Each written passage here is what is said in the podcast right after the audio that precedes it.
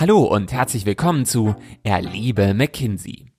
Der Podcast, in dem ich euch McKinsey Persönlichkeiten vorstelle und eure Fragen rund um das Recruiting beantworte. Mein Name ist Philipp und ich suche nach spannenden Geschichten in der Firma, um sie euch zu erzählen. In dieser Folge nimmt uns Thilo, ein fiktiver Berater aus dem Kölner Büro, exklusiv auf eine McKinsey-Studie. Hi, ich bin Taxan und ich spiele Thilo. Begleitet mich doch diese Woche auf Studie.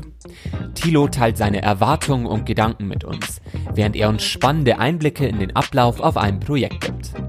Mit dabei sind heute auch Karina und Yannick. Hi, ich bin Karina und Projektleiterin bei McKinsey in München.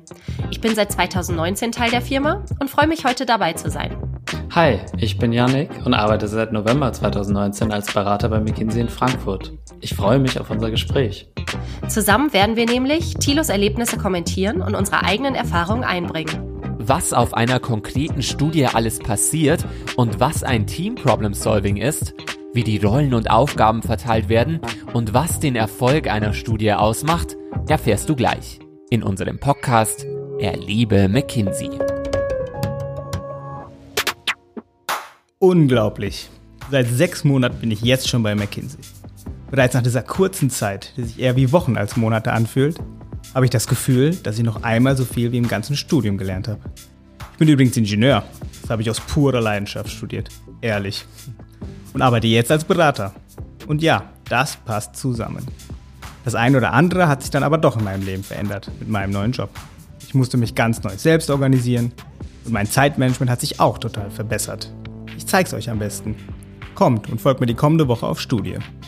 Studie, so nennen wir Projekte hier bei uns.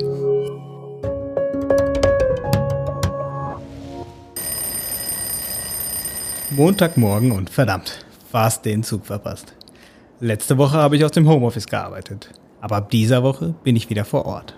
Den Koffer habe ich zum Glück schon gestern Abend gepackt. Mittlerweile geht das automatisch. Ganz wichtig, immer mindestens ein zusätzliches Outfit einpacken, falls unterwegs beim Klienten doch mal was passiert.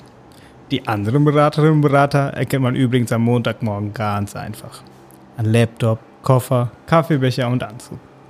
Jetzt aber erstmal Zugfahrt. Da kann ich mich noch einmal sammeln prima die Woche grob durchplanen. Monate wie Wochen kann ich total gut nachvollziehen, dass sich das für Thilo so anfühlt. Ich kann selbst kaum glauben, dass ich irgendwie schon über zwei Jahre bei McKinsey bin und auch, dass er das Gefühl hat, mehr zu lernen oder nochmal so viel zu lernen wie im Studium. Ich glaube, die Erfahrung habe ich selber definitiv auch gemacht, weil man einfach auf jeder neuen Studie wieder was Neues lernt, neue Leute kennenlernt, neue Klienten, neue Situationen. Und das ist schon echt super cool. Thilo spricht auch das Thema Zeitmanagement an. Und ich glaube, das ist halt wirklich total wichtig, gerade wenn man montags morgens wieder äh, zurück zum Klienten kommt und äh, wieder neu in die Woche startet. Yannick, wie, was heißt Zeitmanagement für dich? Wie handhabst du das? Ja, Zeitmanagement ist für mich auch viel, sagen wir mal, vorbereitet sein. Ne? Also zu sagen, okay, ich weiß eigentlich schon vorher oder ich mache mir schon mal, sagen wir mal, einen Tag vorher Gedanken oder wie jetzt Tilo am Montagmorgen im Zug, was steht jetzt eigentlich die Woche an, wie, wie, wie sieht meine Agenda heute eigentlich aus? Und dann äh, plane ich das einmal durch und durchdenke auch die einzelnen Termine schon mal, dass mich das dann auch während der Woche möglichst wenig überrascht und ich da halt wenige Stresssituationen habe. Zu deinem ersten Punkt, ich sag mal, dass Wochen wie Monat, äh, dass sich äh, Monate wie Wochen anfühlen, da kann ich definitiv zustimmen, weil äh, das ist tatsächlich so, dass äh, man da irgendwie durch so viele Eindrücke und so viele Erfahrungen und äh, Situationen eigentlich durchläuft, dass man da irgendwie äh, sich komplett drin verliert und irgendwie die Zeit eigentlich mega schnell vorbeigeht. Deswegen, das ist schon sehr, ähm, sehr eindrucksvoll und man lernt auf, die, auf jeden Fall sehr, sehr viel. Gerade auch am Anfang äh, ist die Lernkurve äh, sehr steil. Tilo hatte ja auch das, das Thema Kofferpacken an, angesprochen. Äh, wie, wie hältst du das normalerweise, Karina? Packst du ein extra Outfit ein? Also ein extra Outfit habe ich, glaube ich, wirklich jetzt noch nie bewusst eingepackt. Wo Thilo natürlich komplett recht hat, ist, dass es montags morgens dann immer irgendwie alles kurz vor knapp ist, weil man irgendwie so durchgeplant ist und irgendwie so in seinem äh, Rhythmus drin ist. Äh, Koffer irgendwie schon sonntags abends äh, schnell gepackt, das geht echt äh, zügig, wenn man da dran gewöhnt ist und dann irgendwie kurz vor knapp zum Zug oder zum, zum Flug, weil man einfach jede Minute da durch durchstrukturiert hat. Ich glaube, das ist ganz normal. Da sehe ich mich auf jeden Fall auch wieder. Ich fand gut, dass du gerade das Thema ähm, Zeitmanagement auch nochmal angesprochen hattest, Janik, im Sinne von irgendwie die Woche durchstrukturieren und durchplanen. Das ist natürlich für mich als Projektleiterin total wichtig, dass es jeder auf dem Team macht. Aber das ist auch das, ähm, wo ich glaube, was einfach wichtig ist, um gemeinsam als Team montags morgens ähm, anzukommen, zu schauen, welche Termine stehen an, zu schauen, welche Deliverables sind bis Ende der Woche nötig ähm, und wer macht eigentlich diese Woche was auf dem Team.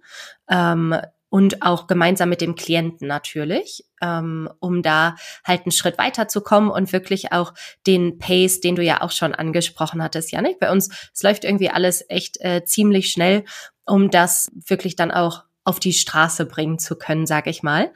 Wie stellst du sicher, dass, dass du weißt, was die Woche ansteht? Also du hast gesagt, du gehst durch den Kalender, aber was sind da irgendwie konkrete Dinge, die du machst? Ja, also auf der einen Seite, ich glaube, da gibt es zu unterscheiden ähm, zwei, zwei Situationen. Also häufig äh, wenn man eben auf eine neue Studie startet, ist das eben alles nochmal ein bisschen ungewisser, ne? weil man weiß nicht so genau, was jetzt eigentlich auf einen zukommt, was, was jetzt irgendwie äh, gemacht wird, wie der Klient sich so verhält, ähm, wie so die normale Wochenstruktur aussieht. Und da muss man am Anfang, glaube ich, einfach ein bisschen flexibel sein und sich ein bisschen drauf einlassen und versuchen einfach irgendwie äh, da mitzulaufen und irgendwie äh, sich praktisch ins Team und auch an die Situation anzupassen und da praktisch seinen Rhythmus zu finden. Aber ich finde immer nach einer Weile ergibt sich dann eigentlich immer so ein, so ein, so ein natürlicher Rhythmus äh, der Studie und man hat dann auch irgendwie das Gefühl, dass man schon weiß, okay, wie wird die Woche so ungefähr ablaufen, was steht wann irgendwie an, welche Interaktionen habe ich und dann auch, ja, wie du gesagt hast, als Projektleiterin für dich hier wichtig, ähm, was äh, was muss ich dann eigentlich auch äh, mit der Projektleiterin beispielsweise abstimmen, äh, wo sind da die Interaktionen und was wollen wir die Woche eigentlich schaffen. Mein drittes Klientenprojekt bei McKinsey. Und das zusammen mit einem Team, das schon etwas länger auf dem Thema arbeitet und das ich letzte Woche schon online kennenlernen durfte. Ich gebe zu, ein bisschen nervös bin ich aber trotzdem. Aber ich habe gelernt, Struktur hilft mir. Das war im Studium auch schon immer so. Ich war immer der Erste, der eine To-Do-Liste aufgesetzt hat. Also, mal schauen. Was steht heute denn an? Das Team etwas näher kennenlernen, mich bei meinen wichtigsten Klientenkontakten vorstellen die Fragestellung noch etwas genauer durchdringen und unbedingt einen Überblick über mein E-Mail-Postfach bekommen. Gleich das erste Meeting. Der erste Eindruck zählt. Hi, ich bin der... Oh, sorry, Schluck auf. Tilo natürlich. Ich freue mich schon darauf, mit euch zusammenzuarbeiten. Ja, das ist immer kann ich definitiv nachvollziehen. Das ist, ein, ist, eine besondere Situation, wenn man praktisch neu bei einem Klienten ist.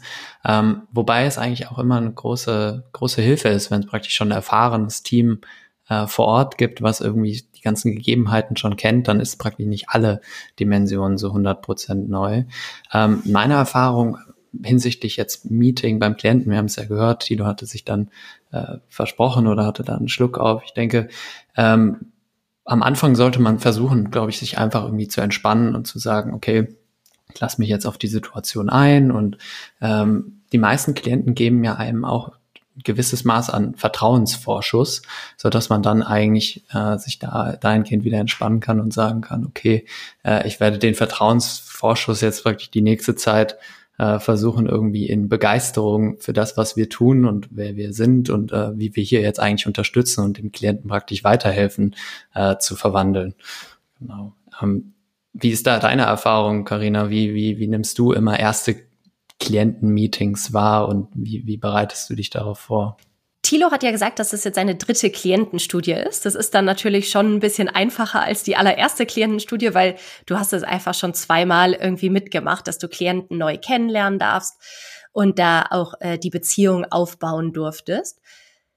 deswegen ist Thilo vielleicht auch eher entspannt gewesen, als der Schluck aufkam. Das ist natürlich super, ähm, wenn man das einfach locker nimmt und da irgendwie authentisch bleibt. Weil ich glaube, was einfach jedem klar sein muss, ist, ähm, genau wie die Klienten sind wir auch irgendwie nur Menschen und ähm, weiß ich, wir sind äh, versprechen uns mal, machen irgendwie oder haben Schluck auf äh, oder es sind mal irgendwie Rechtschreibfehler in irgendwelchen Dokumenten drin oder so. Ähm, das passiert. Ich glaube, was einfach wichtig ist, ist grundsätzlich, um Nervosität so zu reduzieren, ist zu überlegen, weswegen bin ich denn jetzt eigentlich hier? Was ist das, was ich jetzt hier äh, beitragen kann? Und das für sich selber zu durchdenken, aber vielleicht auch mit dem Team vorher schon mal äh, anzudiskutieren, hilft, dass man einfach entspannter in so eine neue Situation äh, oder dass man die, die neue Person kennenlernen kann. Hast du sowas schon gemacht, Yannick, dass du vorher mit deinem Team irgendwie abgesprochen hast, wie man auf die Klienten zugeht und was da irgendwie die, die Rolle sein sollte? Ja, genau. Also ich denke, das ist ja auch typischerweise unsere Vorgehensweise zum Thema Inhalt eigentlich vorher eigentlich festzulegen, okay, äh, was, was wird meine Rolle sein, an was werde ich arbeiten, mit wem werde ich so ungefähr arbeiten, äh, mit wem werde ich regelmäßige Interaktionen haben und mit wem werden wir praktisch nur sporadische Interaktionen haben. Wir haben ja dann auch immer unterschiedliche Ansprechpartner beim Klienten, die wir unterschiedlich einbinden. Ähm, und ich denke, ich sag mal, die äh, ich sag mal praktisch die inhaltliche Vorbereitung hilft da auf jeden Fall ganz groß, dass man, äh, dass man eben auch vorher weiß, äh, was man da eigentlich macht und wem man da eigentlich hilft. Ähm, genau. Ja. Ähm, ein anderer Punkt, wenn ich da einfach nochmal eingreife oder ein, einsteigen darf, Janik, ähm, was glaube ich auch wichtig ist, ist einfach zu wissen, hey, ich bin jetzt gerade wenn ich irgendwie neu bei McKinsey bin, nicht unbedingt der Experte direkt auf jedem Thema, sondern ich komme, um einfach Struktur zu bieten. Ich komme, um zuzuhören, um zu lernen, um daraus quasi eine Lösung gemeinsam mit den Klienten und dem Team zu entwickeln. Und ich glaube, wenn man da nicht so diesen Anspruch hat, ich muss jetzt irgendwie der Allwissende sein, ähm, was glaube ich manchmal die Leute so als Beraterfunktion irgendwie verstehen. Aber wenn ich weiß, dass das gar nicht unbedingt meine Rolle ist, zumindest nicht am Anfang, hilft es, glaube ich, auch einfach äh, Nervosität zu reduzieren und da einfach entspannt ähm, erstmal die ersten Gespräche führen zu können. Zweiter Tag auf der Studie. Ich komme kaum aus dem Bett. Doch heute steht unser wöchentlicher Projektregeltermin mit dem McKinsey-Team und der Partnerin an. Ich bin echt froh, so ein cooles Team zu haben. Da macht die Arbeit auch gleich viel mehr Spaß. Erstmal unser Team-Check-In. Während alle berichten, was sie bereits erledigt haben, versuche ich allem zu folgen und mir herzuleiten, was denn diese ganzen Abkürzungen bedeuten sollen. Zum Teil ein echt ganz schön großer Buchstabensalat. Das Thema hat aktuell ziemlich viel mit Data zu tun. Und ja, auch ich als Ingenieur kann mithelfen und habe einen festen Platz im Team. Gerade durch meinen ingenieurswissenschaftlichen Hintergrund kann ich echt nochmal frischen Wind reinbringen. So langsam wird mir jetzt auch schon die Aufgabenstellung klarer. Am Ende der Woche soll schon ein erster Entwurf für ein E-Commerce-Dashboard stehen. Daraus können wir dann bessere Empfehlungen zur Umsatzsteigerung ableiten. Wir müssen jetzt echt schnell einen ersten Vorschlag machen. Viel Zeit für lange Diskussionen haben wir aktuell nicht. Thilo nimmt jetzt ja an seinen ersten Termin oder erzählt von seinem ersten Termin im Team. Bei uns funktioniert das so, dass ein Team ähm, vor einer Studie äh, zusammengesetzt wird. Einerseits aus, ähm, wer ist gerade verfügbar, welche Hintergründe haben die Kollegen und Kolleginnen, die gerade verfügbar sind und wer hat auch Lust, bei den Themen mitzuwirken. Das heißt, ich als Projektleiterin bekomme eine Liste von allen verfügbaren Kollegen, welche Hintergründe sie haben und wir dann quasi anfangen, die Kollegen anzurufen oder zu kontaktieren. Ähm, und erzähle dann von der Studie und äh, genau hoffe dann, dass die Leute natürlich irgendwie alle Lust haben, mit mit mir zusammen äh, und äh, den den Klienten zu arbeiten. Grundsätzlich funktioniert dann auch genauso die Aufgabenverteilung, dass ich mir als Projektleiterin vorher eigentlich schon überlegt habe, basierend auf dem Hintergrund der einzelnen Kollegen, wer kann eigentlich welche Aufgabenpakete übernehmen. Und das ist bei uns ganz wichtig, dass man wirklich Aufgabenpakete hat oder Workstreams begleitet, um da dann auch wirklich Verantwortung für zu zeigen. Was Thilo sonst noch erzählt, ist, dass er auch als Ingenieur super viel Input äh, liefern kann ich glaube, Yannick, äh, du hast ja Finanzwesen äh, studiert oder das ist so ein Fokusbereich von dir. Ähm, aber grundsätzlich arbeiten wir ja auf allen Teams immer mit diversen äh, Kollegen und Kolleginnen mit unterschiedlichen Hintergründen. Hast du da irgendwie coole Beispiele, die du nochmal äh, zu deinem Finanzwesen-Hintergrund irgendwie beisteuern kannst? Ja, also ich würde gerne auch nochmal gerade noch auf deinen ersten Punkt eingehen, wie du gesagt hast, dass ich ja praktisch äh, du als Projektleiterin schaust, wer ist verfügbar und wen, wen brauchen wir eigentlich. Und ich finde, das ist auch das Besondere an McKinsey, dass wir uns wirklich, also jetzt aus der von der von der Beraterperspektive, wir uns ja wirklich aussuchen können, äh, welche Studien wir machen, wo, worauf wir Lust haben und mit wem wir eigentlich zusammenarbeiten wollen. Das heißt, auf der einen Seite schaust du, wer ist verfügbar und sprichst mit den Leuten, aber wir äh, als Berater schauen dann auch, äh, klingt das denn nach einem Thema, was uns interessiert und wollen wir das machen und denken wir, dass wir da irgendwie äh, auch einen Wertbeitrag äh, zu hätten, praktisch zu einer gewissen Studie. Und ich denke, das ist auch wirklich das, was äh, McKinsey auch so super attraktiv macht, dass man halt wirklich sein eigenes McKinsey bauen kann und sagen kann, okay, äh, was ist das, was ich eigentlich in meiner Zeit bei McKinsey machen will, wo will ich mich eigentlich vertiefen und das macht's echt super bereichernd. Ähm, und wie du gesagt hast, ja, zu den Hintergründen, ich sag mal, wir sind generell immer sehr divers unterwegs. Wir haben, wir haben viele Kollegen von verschiedenen Fachbereichen und man hat aber trotz des unterschiedlichen, der unterschiedlichen Studienhintergründe, die wir ja eigentlich alle haben und der unterschiedlichen äh, anderen, sagen wir mal, Praxiserfahrungen, die wir schon gesammelt haben, ähm, haben wir trotzdem praktisch die Möglichkeit bei McKinsey uns in jegliche Richtung zu entwickeln, wie wir wollen. Ne? So dass wir äh, dann beispielsweise hatte ich zuletzt eine, äh, eine Studie mit einem mit einem Partner, der Psychologie studiert hat und der sich aber praktisch ausschließlich auf die Chemieindustrie fokussiert. Also der wirklich nur Studien im, im Chemiesektor macht und da jegliche Nische im ganzen äh, im ganzen äh, in der chemischen Industrie eigentlich kennt und auch wirklich auf der Produktebene und auf den ganzen Reaktionsebenen, die eben da für diese Industrie ja super relevant sind, sich eigentlich super gut auskennt, obwohl er das, sagen wir mal, nie irgendwie jetzt im Studium studiert hat. Und das macht es echt besonders, dass man bei McKinsey praktisch nochmal so seine zweite, seine zweite Heimat auch, äh, äh, auch, auch findet. Nach dem Termin mit einer Expertin haben wir jetzt eine Problem-Solving-Session. Ja, so heißt das wirklich. Bei McKinsey lösen wir die ganze Zeit Probleme. Ich meine natürlich Herausforderungen. Also, hier die Challenge. Mit dem Dashboard wollen wir schnell und übersichtlich die Daten des Klienten Online-Shops darstellen, um datengetrieben zu entscheiden und sinnvolle Ziele zu setzen. Dafür brauchen wir natürlich Zugang zu den Daten. Das stellt sich aber doch schwieriger als gedacht heraus. Die Systemlandschaft ist ganz schön komplex und irgendwie tauchen immer wieder Unregelmäßigkeiten in den Daten auf. Da können nur das Team und unsere McKinsey-Expertinnen und Experten helfen. Alle bekommen ein klares Aufgabenpaket, und auch wenn ich noch Rookie bin, so nennen wir die Kolleginnen und Kollegen, die neu bei uns sind, habe ich doch schon so einiges an Verantwortung. Immer wieder aufs Neue wird mir bewusst, wie wichtig es doch ist, einen kühlen Kopf zu bewahren.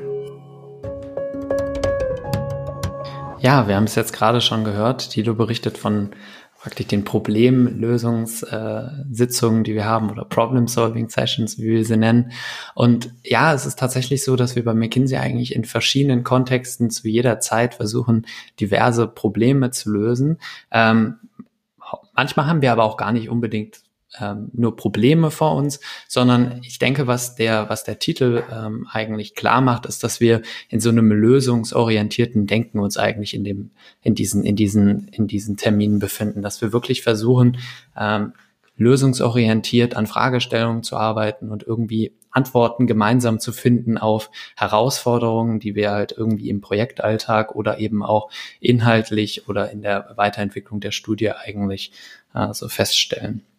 Ähm, und was da eben, äh, was da eben stattfindet, ist, dass wir eben äh, praktisch alle Teilnehmer einbinden. Ähm, ähm, und das beinhaltet dann auch unsere Partner, äh, die dann praktisch mitdiskutieren und mit denen wir dann praktisch das Ganze äh, dass, äh, die ganzen Probleme und die ganzen Herausforderungen eigentlich adressieren und versuchen eben Antworten und Lösungen und oder zumindest äh, weitere Vorgehensweisen zu finden. Karina, ähm, du als Projektleiterin bist ja häufig auch in der Organisation von diesen von diesen Terminen und der Vorbereitung äh, davon ja auch äh, involviert.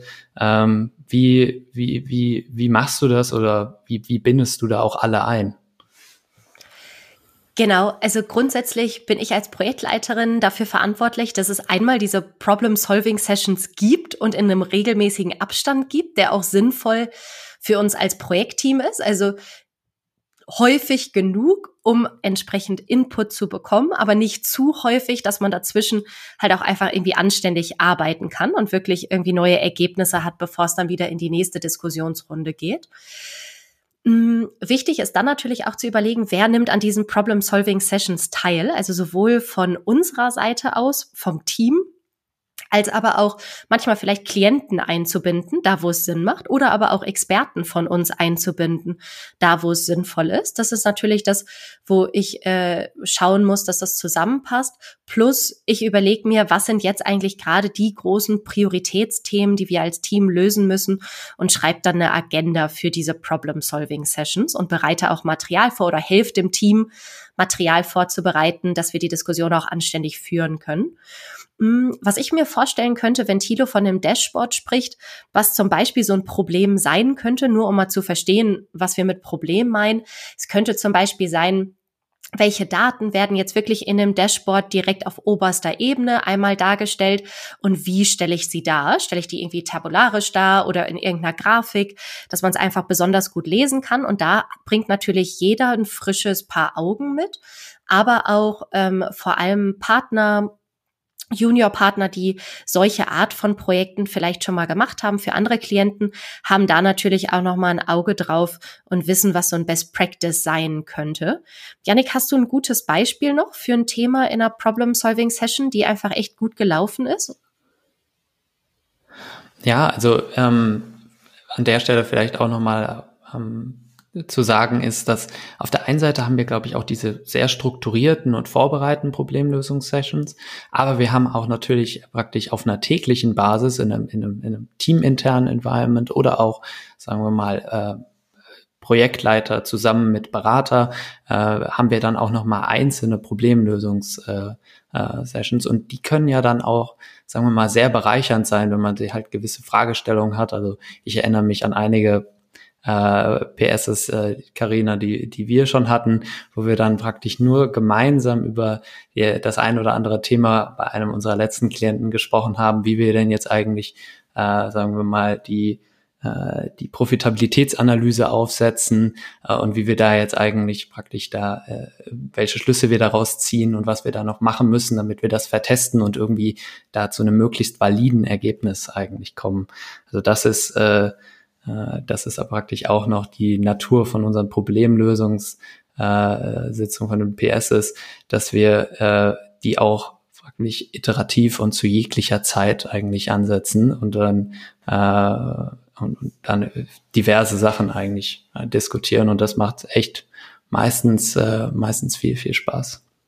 Ja, nee, das finde ich cool, dass du das auch nochmal ansprichst, dass es nicht unbedingt nur diese festgesetzten äh, Problem-Solving-Termine sein müssen, sondern dass eigentlich irgendwie so Alltag äh, bei uns ist oder jeder Termin eigentlich auch irgendwie als Problem-Solving ähm, irgendwie genutzt werden kann. Am Donnerstag soll also der erste Wurf des Dashboards fertig sein. Den Zugang und die Schnittstelle zu allen Datensträngen haben wir aber immer noch nicht bekommen. Und mir läuft so langsam die Zeit davon. Heute ist auch noch einmal in einem Vorstandsmeeting deutlich geworden, dass man sich auf schnelle Ergebnisse verlässt. Kurz vor Feierabend kommt der Klient vorbei und teilt mir mit, dass er sich Sorgen macht, ob wir auch im nächsten Steuerungsmeeting erste Empfehlungen geben können. Hier müssen wir sicher auch noch Vertrauen aufbauen. Anschließend ziehe ich mich in meinen Fokusraum zurück und versuche, die Liste an Aufgaben zu sortieren. Zwischendurch geht plötzlich die Tür auf und meine Projektleiterin schaut vorbei. Mit einer ganzen Flut an neuen Aufgaben. Hier sitze ich nun und habe das Gefühl, dass ich weder den Erwartungen des Klienten noch denen meiner Projektleiterin gerecht werden kann. Das ist für mich echt gar nicht einfach. Unser Klient steht natürlich an erster Stelle. Ich fühle mich gerade etwas überfordert und muss erstmal einen klaren Kopf bekommen. Dazu gehe ich eine Runde spazieren, danach mache ich mich auf den Weg zurück ins Hotel. Am Abend telefoniere ich noch einmal mit meiner Freundin.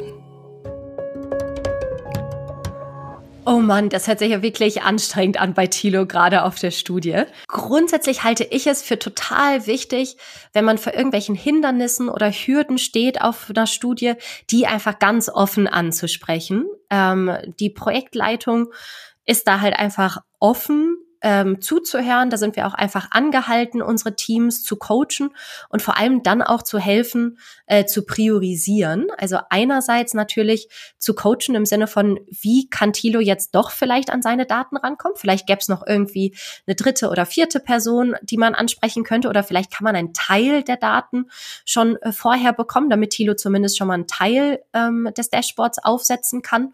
Ähm, aber da einfach äh, lösungsorientiert, glaube ich, ist jetzt schon ein paar Mal gefallen in unserem Podcast, aber einfach lösungsorientiert zu überlegen, ähm, was kann man machen, um äh, das Hindernis aufzulösen. Und dafür ist das Team auch einfach da. Ähm, der andere Punkt ist das Thema Priorisierung. Wenn jetzt natürlich die Projektleiterin oder Projektleiter äh, donnerstags noch mit einem ganzen Haufen Arbeit kommt, ich glaube, da dann auch einfach offen zu sagen, hey, ich habe da, also ich schaffe das irgendwie nicht bis Freitag oder bis wann auch immer. Ähm, und dann muss man einfach gemeinsam überlegen, was sind jetzt die Themen, die wirklich wichtig sind, um halt da auch eine, eine Sustainable Work-Life-Balance hinzubekommen. Janik, ich fand, du hast das immer richtig gut gemacht auf den Studien, die wir gemeinsam hatten. Vielleicht kannst du da nochmal irgendwie deine Tipps und Tricks teilen, ähm, wie, wie du das machst. Ja, gerne. Ja, ähm, prinzipiell stimme ich dir erstmal komplett zu, äh, was die Priorisierung anbelangt. Ich denke, als Team funktionieren wir auch immer am besten, wenn wir im, im Dialog sind und ähm, auch gerade ähm, die Projektleiter ähm, sind ja dann häufig auch die Ansprechpartner, wo wir dann sagen, okay, ähm, brauchen wir gewisse Dinge schon zu einem gewissen Zeitpunkt oder was müssen wir jetzt eben priorisieren, wie du gesagt hast. Also das ist auf jeden Fall eine super Hilfe. Ähm, ich denke, Tilo hat aber auch noch zwei, ein, zwei weitere Dinge angesprochen, die hier echt helfen, praktisch mit, mit Stress oder mit Druck auch umzugehen. Ähm, und ich denke, ein Punkt, den er gesagt hat, ist praktisch das Thema Fokusraum. Also er hat gesagt, er, er zieht sich in seinen Fokusraum zurück und ich denke, das ist auch echt immer immer wichtig bei unserer Arbeit, weil wir stehen viel in Kontakt, wir sind immer, wir haben immer viele Interaktionen und praktisch viel, äh, äh, viel, was auf uns einprasselt. Äh, und da ist es eigentlich dann immer wichtig, dass man sich in gewisser Weise irgendwie zurücknimmt, zurückzieht und sagt, okay, und was ist jetzt praktisch prioritär zu bearbeiten? Was ist jetzt meine To-Do-Liste? An was möchte ich jetzt arbeiten und auch dann wirklich sich den Raum zu nehmen, auch Sachen abzuarbeiten, weil ansonsten staut sich die To-Do-Liste einfach immer weiter an. Äh, man bearbeitet nur E-Mails und ist praktisch inhaltlich oder in dem, was man eigentlich machen möchte, gar nicht so weit vorangekommen. Deswegen, also ich sag mal, dieser Fokusraum und das sich zurücknehmen ist da echt wichtig.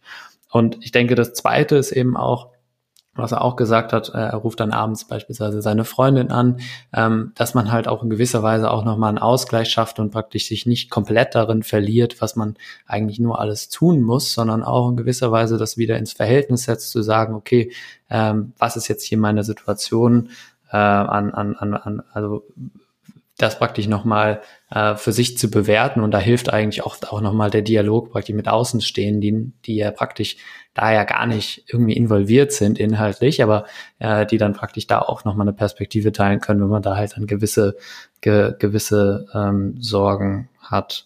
Ähm, Tito hatte ja auch angesprochen, äh, der Klient, der dann eben besorgt ist, ob wir das bis zum nächsten Steuerungstermin schaffen. Äh, und äh, er dann sagte, ja, da müssen wir nochmal Vertrauen aufbauen. Karina, was ist denn deine Erfahrung? Was, was hilft denn äh, praktisch äh, Vertrauen aufzubauen mit dem Klienten oder wie, wie hilfst du ähm, oder wie, wie, schaff, wie, wie schaffst du es eigentlich, Vertrauen ähm, mit dem Klienten zu schaffen? Ja, erstmal ist es natürlich ultra nervig, wenn der Klient sagt, hey, äh, ich habe keine Ahnung, ob ihr das jetzt irgendwie schafft bis zum nächsten Steuerungskreis, weil dann die Nervosität bei allen natürlich irgendwie steigt. Ähm, Damit es gar nicht erst zu dem Punkt kommt, ist es einfach wichtig, dass der Klient den Prozess versteht. Was machen wir wann? Einen strukturierten Projektplan, einen strukturierten Plan an Terminen, äh, vielleicht auch schon mit irgendwie Agenda-Vorschlag, ähm, einfach damit der Klient versteht, hey, wir haben es im Griff und es muss auch nicht alles heute fertig sein, sondern wir schaffen das bis zu dem Termin, der irgendwie in ein, zwei Wochen stattfindet und wir wissen ganz genau, was wir an welchem Tag machen müssen, um ähm, diesen Termin anständig vorzubereiten. Also da diese äh, Prozesssicherheit zu geben. Und dann ist es natürlich auch weil gerade wenn es ein neuer Klient ist, ähm, du hattest vorhin schon mal von Vertrauensvorschuss gesprochen, das muss man natürlich dann auch unter Beweis stellen, ähm, dass wir dann auch wirklich liefern, ähm, wie wir das in dem Projektplan uns, äh, uns vorgestellt haben und, äh, und committed haben. dass es bei uns auch mal stressige Studienphasen gibt, das ist ja irgendwie ganz, ganz klar, oder das, das will man ja auch irgendwie nicht, ähm, nicht wegreden. Ähm, natürlich ist jeder bemüht, ähm, diese Situation aufzulösen und da auch ähm, lösungsorientiert, genau wie wir das jetzt ja schon häufiger genannt haben hier im Podcast, ähm, ranzugehen. Aber trotzdem muss man damit rechnen, dass es auch mal immer wieder ähm, stressige Situationen geben kann, wo einfach ein Termin den anderen folgt. Ist aber wie gesagt, dass äh, jeder bei uns angehalten, ich als Projektleiterin äh, vorne mit dabei, auf das Team zu achten, zu überlegen, was sind denn die Themen, die priorisiert werden müssen und zu schauen, ähm, dass das Team da natürlich auch nicht überstrapaziert wird und es jedem auf dem Team trotzdem gut geht, weil selbst wenn eine Phase stressig ist, heißt es ja nicht, dass es auch direkt äh, mental und körperlich belastend sein muss, sondern es kann ja trotzdem richtig viel Spaß machen, ähm, gemeinsam äh, an, den, an den Themen zu arbeiten, die jetzt gerade anstehen. Ähm, aber das ist uns halt einfach als Firma ganz wichtig und auch immer wichtiger, da einfach auf jeden Einzelnen zu achten und immer zu schauen, ähm, dass es, dass es den, den Kollegen und Kolleginnen gut geht. Ähm, und das, glaube ich, ist einfach eine, eine schöne Atmosphäre, äh, wo wir auch als Team dann zusammenarbeiten können. Voll gut. Doch geschafft.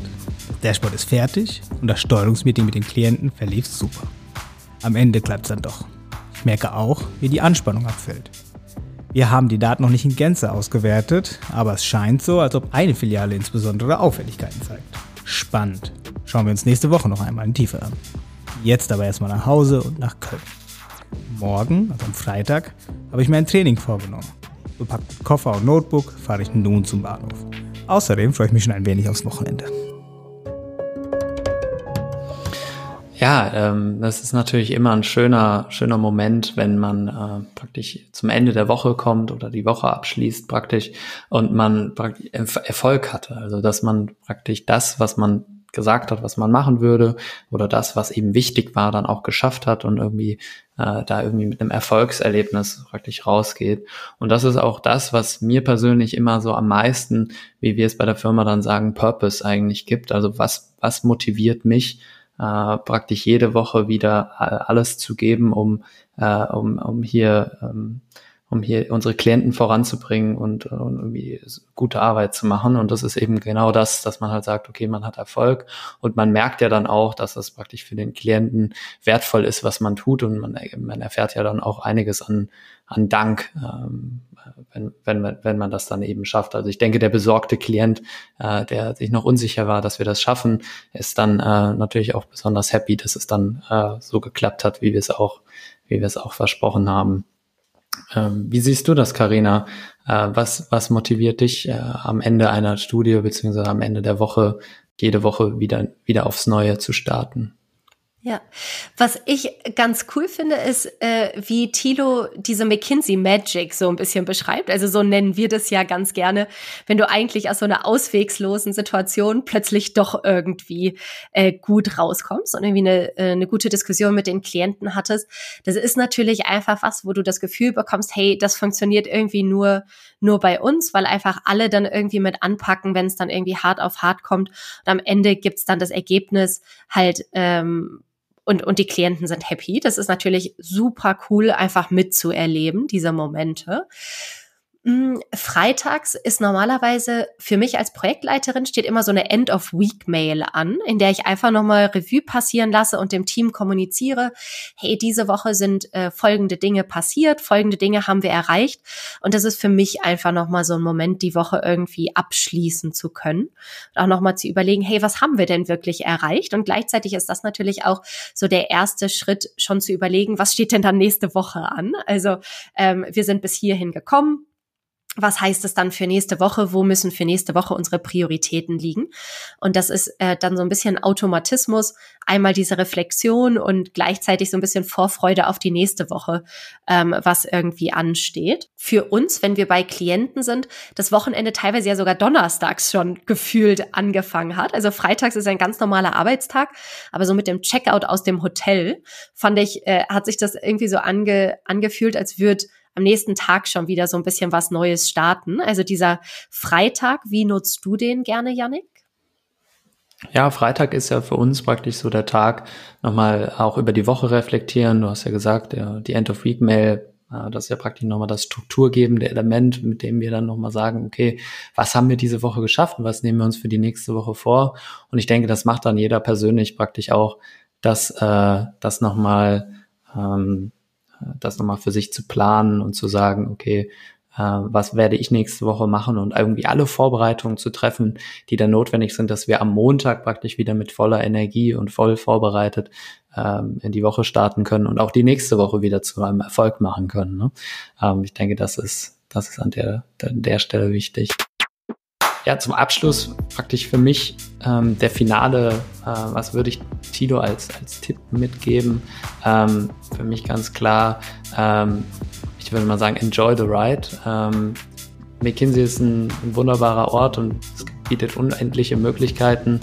Ähm, lass dich einfach drauf ein und, und freu dich auf äh, die kommenden Wochen und die kommenden Studien, weil du wirst äh, einfach immer mehr lernen und äh, dir immer weiter äh, praktisch neue Welten erschließen und das äh, ist einfach äh, super, super exciting und macht super viel Spaß.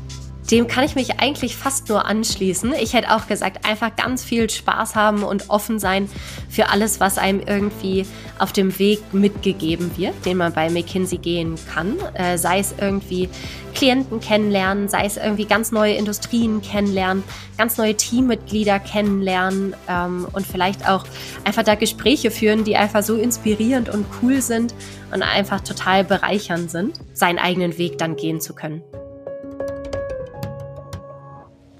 Vielen Dank fürs Zuhören. Und wenn du noch mehr über McKinsey erfahren möchtest, dann schau doch auf unserem Instagram-Kanal Erlebe McKinsey vorbei. Oder besuche direkt unsere Karriereseite karriere.mckinsey.de. Alle weiteren Folgen und noch viel mehr rund um den Podcast findest du auf podcast.mckinsey.de.